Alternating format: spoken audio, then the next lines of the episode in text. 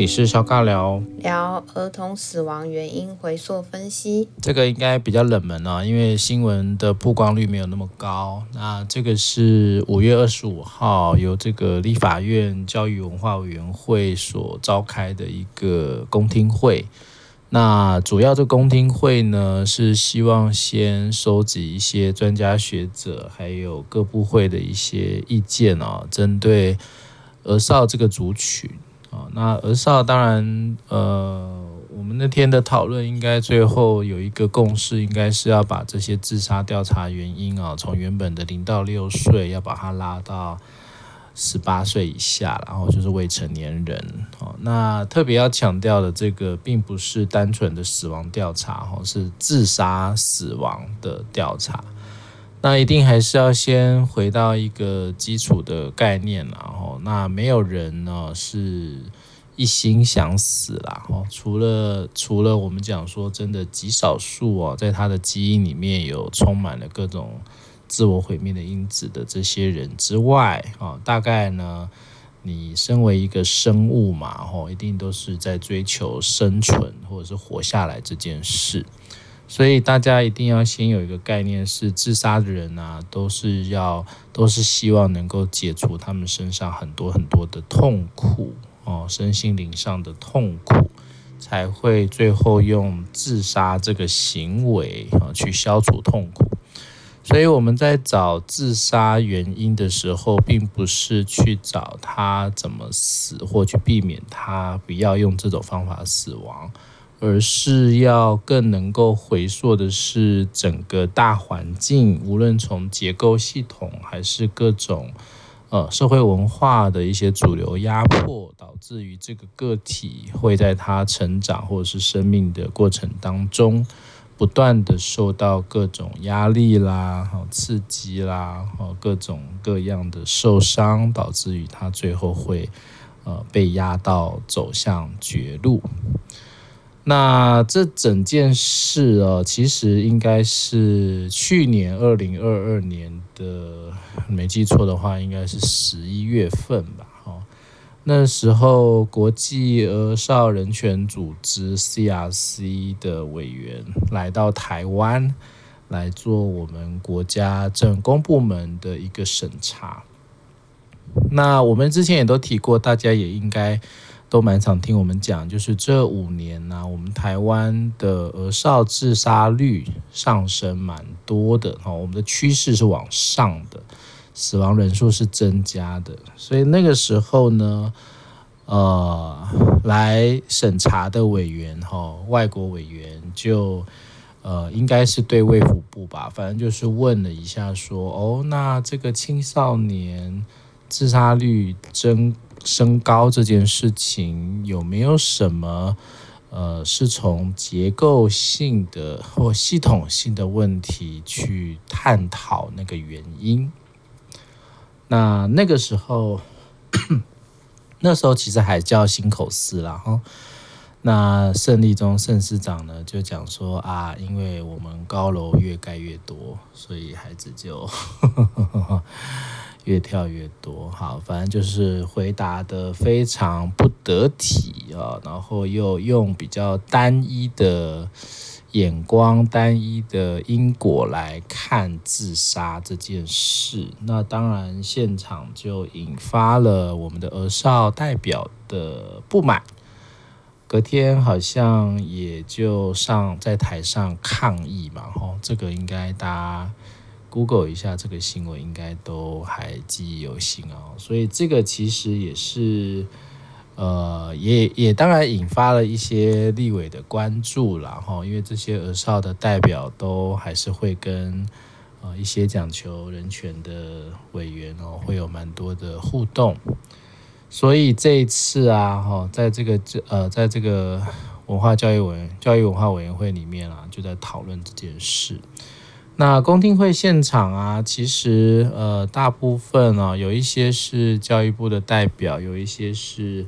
这个民间的组织啊。那大概大概我们所听到的，呃，跟我们的立场比较相近的一些学者，大概也都是在提醒啊，要小心不要用单一的视角来看。或者是它是一个多重原因、多重复杂的因素。那好像在国外啊，好像我记得是台大工位系的老师，也就特别提到，在英国对于这样的研究，其实已经做得蛮详尽跟清楚啊。那怎么去做，或者是怎么去理解这件事情，其实应该是可以推动的。那也就有儿少代表也就跳出来讲了哈，其实也就是我们过往一直在提的哈，无论是辅导人力不足啦，哦，我们有很多大概他们说有七成啊，也真的蛮多的，就是有七成这个自杀的儿少是没有没有使用过辅导资源的。那谈到这边呢，又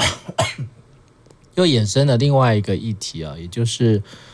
呃，有一些家长，哦，这比较讨论的是辅导智商污名化、标签化或精神疾病污名化的这个概念啊。这也有一些家长他，呃不不想让孩子来辅导，也不愿意去智商，更不想去看医生。那目前其实，在我们的法规上啊，有一点点麻烦啊，因为呃未满十八岁啊，在做这一些医疗行为或者是智商辅导的部分啊，都会需要签署家长同意书啊。那因为这是他法定的监护人啊，那这个我们也一直在呼吁，卫福部应该要做一些修法。因为有一些儿少的个案，他其实自己是呃期待做智商辅导的，或他自己是表达是需要的，但是当家长不同意或家长呃比较不配合合作的时候，其实这些呃我们的个案他是得不到智商资源的。所以在讲求儿少权益优先的情况底下，哦，所以应该呃，我们那天其实也有很多的立委哦，也有提到这一块，就是希望卫福部能够把这个年纪啊，还有可能订定一些特殊的条款，然后让这个我们的儿少个案能够更自主的使用他想能够帮忙他的一些资源，哦，所以主要。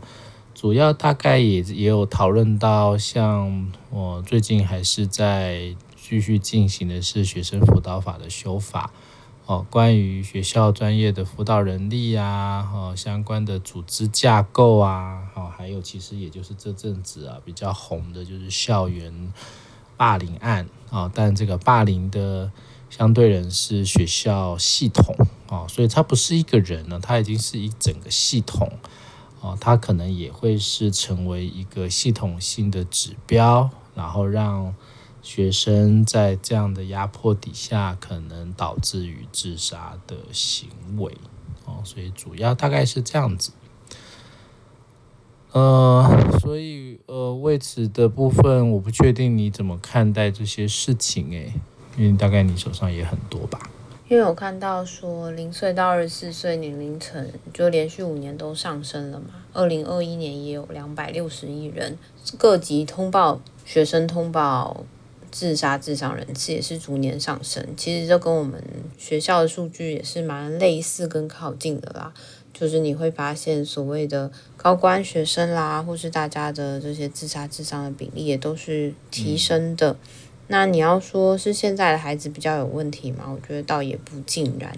应该是说在这整个社会结构底下，又或者是说现在可能更有资源去把这些过往不曾关注到的议题更有机会提升出来。但是，嗯，辅导人力也好，我觉得它比较像是一个嗯一小部分吧，更多的是这个大大的一个。体制体系，它可以怎么样去支持这些学生？然后是不是每一个人都有概念去进行辅导，或是每个人都可以有意识去留意到，嗯，这个人是需要支持的，是需要帮忙的。我其实蛮同意，就是把年龄层要拉到十八岁，因为所有的数据啊，可能都在显示说这群呃。怎么说？高自杀率的孩子，他们也会慢慢的进入到大学嘛。然后在这个过程里面，如果早期就可以发现了，然后早期就可以用到运用到相关的资源，其实就已经是很好的一次刹车吗？他就不会到大学的时候，你突然一下子有好多的爆炸，嗯、一下子你要面临好多的挑战，可是其实你是吃不消的。如果早一点有人就可以支持你，就可以听到你在说些什么。我一直都不觉得说。